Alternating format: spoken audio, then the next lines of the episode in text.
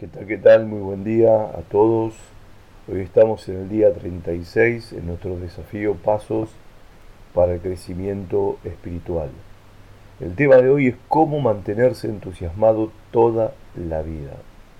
Dice Romanos capítulo 12, versículo 11, esfuércense, no sean perezosos y sirvan al Señor con corazón ferviente Vivan alegres por la esperanza que tienen, soporten con valor los sufrimientos, nunca dejen de orar.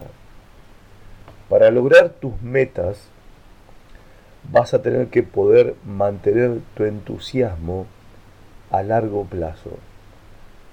Ralph Emerson dijo, nunca lograrás nada importante sin entusiasmo. Y yo creo esto con todo mi corazón. Es una frase que se ha vuelto a lo largo de los años una realidad en mi vida. Tenés que tener pasión, tenés que tener entusiasmo o nunca vas a llegar a nada. Muchas personas quizá me pueden considerar demasiado entusiasta, pero soy, soy entusiasta no veo manera de poder ser de otra manera. Cada, cada fin de año y cada nuevo año que comienza, me lleno de entusiasmo. Y el entusiasmo es algo que uno no puede tener por una semana, por un mes o por un año. El entusiasmo que tengo no ha disminuido en 5 años, 20 años o 25, ya hace casi 30 años, un poquito menos, 27, que comencé a servir al Señor y el entusiasmo ha sido parte de la vida durante todos estos años. He sido consistentemente entusiasta acerca de mis metas, mis sueños, mis anhelos por más de 25 años. ¿Cómo es que uno puede hacer eso?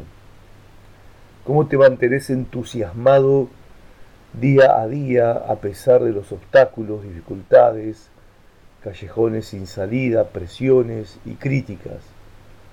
¿Cómo podés ser entusiasmado o estar entusiasmado, ser entusiasta por más de 25 años.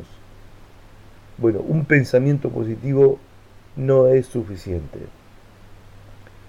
Tus habilidades psicológicas tampoco son suficientes. Ser optimista tampoco es suficiente. La forma de mantener tu entusiasmo por el resto de tu vida lo encontrás justamente en esta palabra, entusiasmo. ¿Saben qué significa entusiasmo? Entusiasmo viene de una palabra, que en realidad son dos. Enteos. Enteos. Teos significa Dios. Entusiasmo significa en Dios. Estar entusiasmado significa estar en Dios. Y este es el tipo de entusiasmo que no puede ser afectado por la economía, el clima o las circunstancias.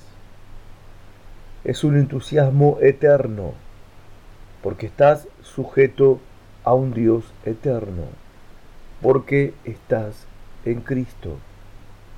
Dice el apóstol Pablo otra vez en Romanos 12, 11 y 12.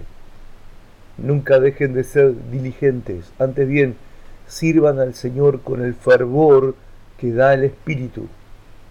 Alégrense en la esperanza, muestren paciencia en el sufrimiento, perseveren en la oración. Si querés cumplir con tus propósitos este año, necesitas el poder que Dios da para que seas alegre en la esperanza, paciente en el sufrimiento y perseveres en la oración.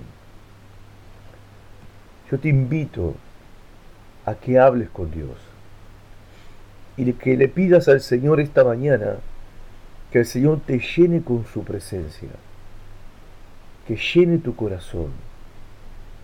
Dedicar al Señor tu ser, tu cuerpo, tu espíritu, tu alma. Dedicarle toda tu vida al Señor, por lo que Él ha hecho y también por lo que Él quiere hacer a favor de tu vida. Ese entusiasmo que necesitamos para vivir, para alcanzar metas, para llevar adelante nuestros proyectos, para servir al Señor con gozo y alegría, no durante un par de días, una semana, un mes, sino por años. Lo vas a encontrar cuando vengas a la presencia de Dios y estés en Él y Él esté llenando todo tu ser.